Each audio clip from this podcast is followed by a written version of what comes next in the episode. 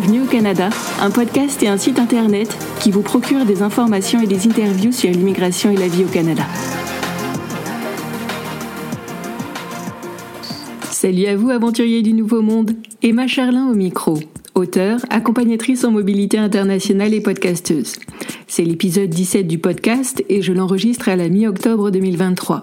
Je parlerai aujourd'hui d'une question rafraîchissante, comment vivre ou survivre? À l'hiver au Canada. Mais avant cela, j'ai une petite scène de la vie de tous les jours à vous partager. L'autre jour, en sortant du bus scolaire, mon fils m'a sauté au cou et m'a dit en souriant Halt comme il a 8 ans, je me suis dit qu'il jouait aux policiers et aux voleurs. Cela va sans dire, j'étais le méchant voleur et lui le gentil policier. D'ailleurs, c'est marrant comme j'ai souvent le mauvais rôle dans ces histoires. En fait, euh, l'autre jour, j'étais la vilaine sorcière, le lendemain, un loup-garou féroce et aujourd'hui, je suis le méchant voleur. Enfin bon, passons, je m'égare. Quelque temps plus tard, mon petit garçon s'est mis à chanter à tue-tête dans son bain. Halt, halt, halt.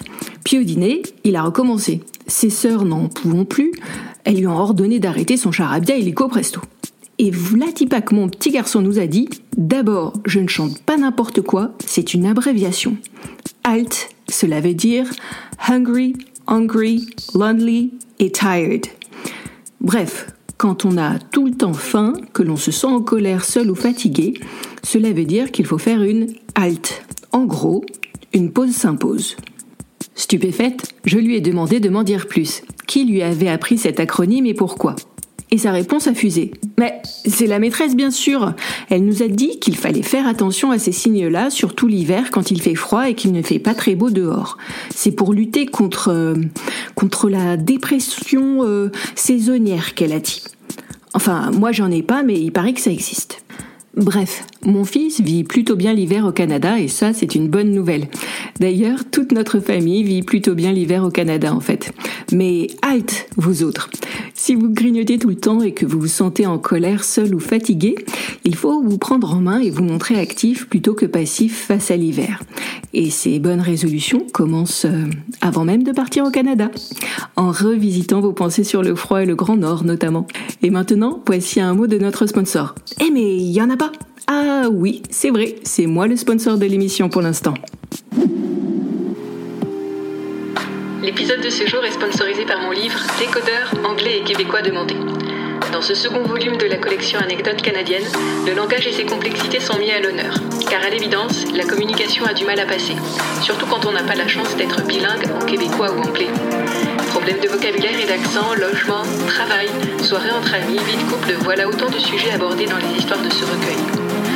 De mise en situation bienvenue, chaque partie est ponctuée d'informations et suggestions. Vous pouvez acheter ce livre sur vos plateformes de vente habituelles. Vous pouvez même demander à votre bibliothèque canadienne de l'acquérir, puis de le mettre en ligne sur les plateformes Overdrive et Bibliotheca.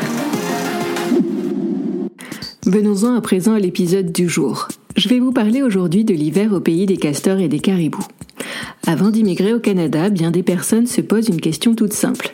Vais-je survivre à l'hiver canadien? On pourrait penser la question anecdotique. Mais personnellement, je me souviens me l'être posée et avoir senti au fond de moi que cela pourrait freiner mon envie de partir au Canada. Après tout, je viens du sud et les hivers sont plutôt doux et ensoleillés à Nice. Je vous donnerai mon ressenti en fin d'épisode, mais pour l'instant, je vais plutôt vous présenter vos ennemis jurés. Ils sont au nombre de quatre, le froid, la neige, le vent et le verglas. Assurément, il peut faire froid au Canada. Il y a des chutes de température à moins 20, moins 25 ou moins 30 degrés Celsius quand ce n'est pas plus bas encore. Mais souvent, ces épisodes de grand froid ne durent que quelques jours. La plupart du temps, la température se fait plus modérée. Dans le sud de l'Ontario, par exemple, elle tourne souvent autour de moins 5 à moins 10 degrés Celsius. Avec un froid sec et sans vent, c'est tout à fait supportable. Peut-être plus que les plus 5 ou plus 10 degrés Celsius de froid humide que l'on rencontre souvent en France ou en Belgique l'hiver. Évidemment, tout cela est à nuancer. Dans les territoires, mais aussi dans les prairies, à savoir en Alberta, la Saskatchewan et au Manitoba, il peut faire vraiment froid. Parlons à présent de la neige. Elle est tout à la fois magnifique et dans le même temps encombrante. Surtout quand 20 à 30 cm de neige recouvre votre voiture, que vous la déneigez une première fois le matin pour vous rendre au travail, puis une seconde fois quand vous repartez du bureau pour aller faire des courses, puis une troisième fois encore après vos courses quand vous rentrez à la maison fourbu. Franchement, c'est un peu lassant de temps en temps, sans compter qu'il faut aussi déneiger le perron, le trottoir et l'allée de votre maison. La bonne nouvelle, c'est qu'il ne neige pas tous les jours en hiver au Canada, mais une bonne dizaine ou vingtaine de jours tout de même. À vrai dire, le grand méchant dans notre histoire, c'est le vent. Un froid sec et sans vent n'est pas trop déplaisant, surtout avec un beau soleil, un paysage enneigé et des couleurs à couper le souffle. Par contre, un froid sec avec vent peut tout simplement devenir perçant, mordant et cinglant. Car même si la température réelle n'est que de moins 5 degrés Celsius, c'est un moins 15 ou un moins 20 en ressenti qui vous assaille. Et si vous ajoutez un peu de neige avec le vent, assurément, votre tout visage ne sera pas content. Venons-en à notre quatrième vilain, le verglas. Souvent, il se tapit sous un peu de neige, le coquin. Vous ne voyez pas, et puis hop, vous atterrissez les quatre fers en l'air sur le trottoir avec vos jolies fesses qui se teinteront progressivement mais sûrement en violet et en bleu. Personnellement, j'ai gagné le gros lot à plusieurs reprises, alors je vous parle d'expérience. Et oui, que voulez-vous? Je n'ai pas toujours l'équilibre d'une championne de patinage artistique. C'est comme ça. Ceci étant, froid, neige, vent et verglas ne sont pas insurmontables, loin de là. Surtout quand on est bien équipé. Car vous connaissez l'adage, n'est-ce pas? Il n'y a pas de mauvais temps, juste de mauvais équipements. Alors, parlons équipement justement. Comment vous habiller? Pour vous tenir à l'abri du froid, mettez des sous-vêtements thermiques, un pantalon bien chaud avec éventuellement un surpantalon pour la neige, un pull de préférence en laine, une veste si possible en plume et longue, une écharpe ou un tour de cou, un bonnet ou une cagoule, des lunettes de soleil pour éviter d'avoir de la neige ou du vent dans les yeux, une à deux paires de gants, de bonnes chaussettes, des chaussures adaptées à la neige, éventuellement des chaufferettes à main et à pied, et des crampons à chaussures pour éviter les glissades sur le verglas. Avec du multicouche et un bon équipement, vous devriez être paré. Une question vous brûle peut-être les lèvres. Et l'élégance dans tout cela euh, et si on disait qu'elle passait à la trappe et que ce n'était pas grave?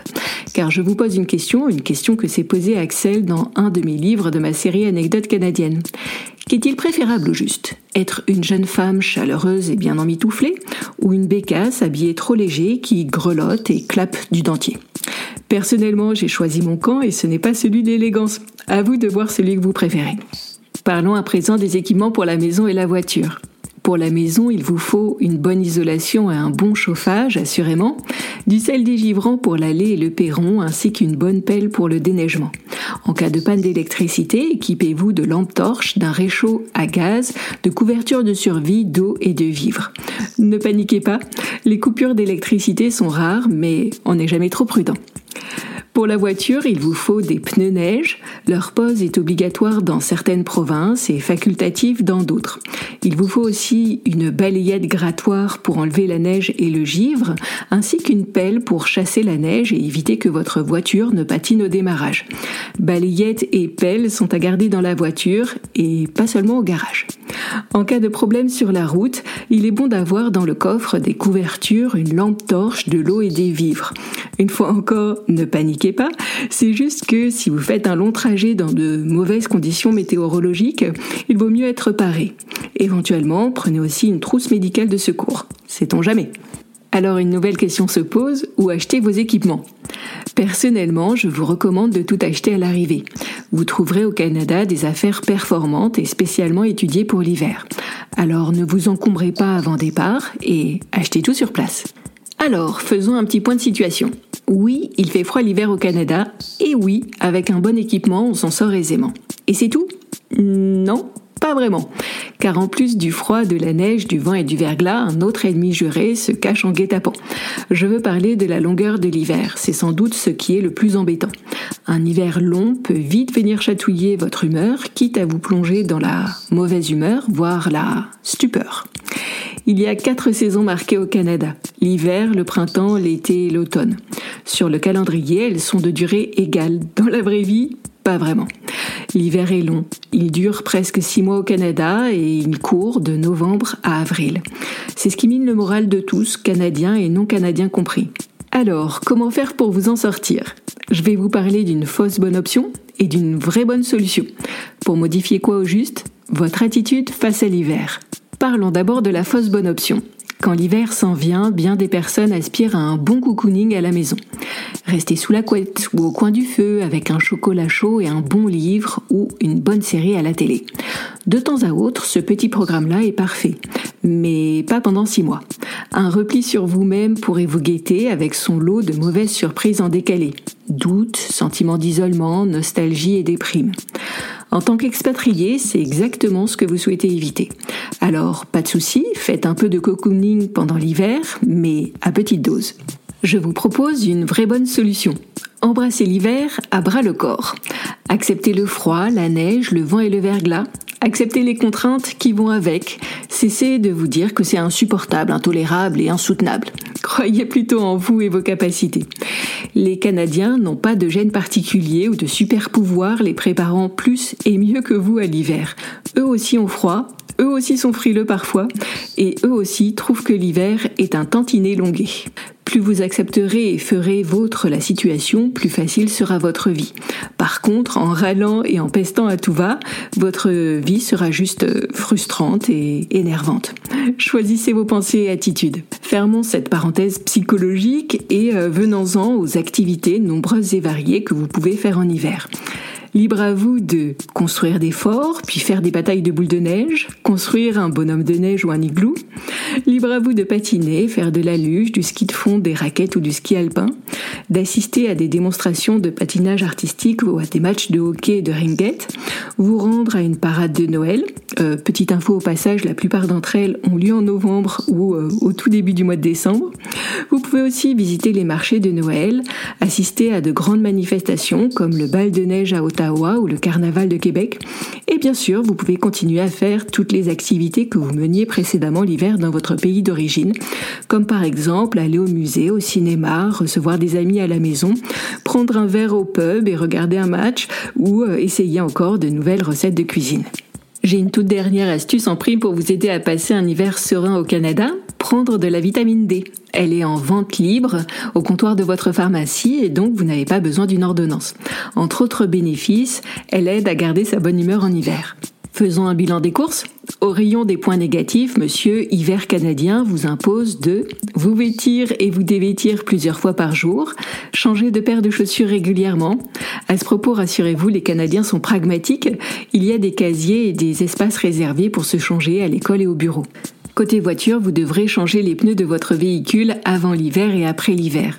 Vous devrez aussi avoir une gratounette pour enlever la neige et le givre sur les pare-brises, éventuellement aussi une pelle pour déneiger sous la voiture. Vous devrez aussi saler et déneiger vos allées, perrons et trottoirs. Voyez le bon côté des choses, à la fin de l'hiver, après avoir tant et tant de fois déneigé, vous aurez un dos musclé et des bras fuselés. Attention toutefois à ne pas vous faire un tour de rein, glisser ou vous blesser. Enfin, le dernier point, vous devrez vous équiper et acheter de bonnes chaussures et habits bien chauds. La première année surtout, apprêtez-vous à sortir les billets. Au rayon des points positifs, cette fois, Monsieur Hiver Canadien vous propose de voir des paysages majestueux, être ébloui par la beauté de la nature, la luminosité et les aurores boréales, vous amuser en assistant ou en pratiquant à tout plein d'activités sportives, avoir le sentiment de vous dépasser, en tout cas avoir l'impression d'aller un cran plus loin que votre zone de confort habituelle. C'est surtout vrai les deux premières années quand vous dites à tous vos copains que euh, vous avez survécu à moins 20 degrés. Et maintenant, je reviens sur mon expérience personnelle et euh, vous pourriez bien sûr ne pas avoir le même ressenti que moi. Euh, personnellement, donc, il m'est tout à fait possible de vivre avec joie l'hiver au Canada, même avec des températures ressenties allant jusqu'à moins 35 degrés. J'ai déjà passé six hivers au pays et je crois bien que c'est devenu l'une de mes saisons préférées. Et oui, comme quoi les niçoises ne sont pas toujours les frileuses que l'on croit. Enfin bon, moi je dis ça, euh, je dis rien quoi. Alors ce n'est pas tout ça, mais il s'agirait de résumer l'affaire. Voici les principaux points à retenir dans cet épisode. Premier point. Oui, l'hiver au Canada, il fait froid, mais avec un bon équipement, tout se passe plutôt bien. Tout comme les Canadiens, il est possible de s'adapter. Second point, l'attitude que l'on adopte face à l'hiver est primordiale. Si on se terre chez soi, nostalgie et déprime peuvent vite arriver.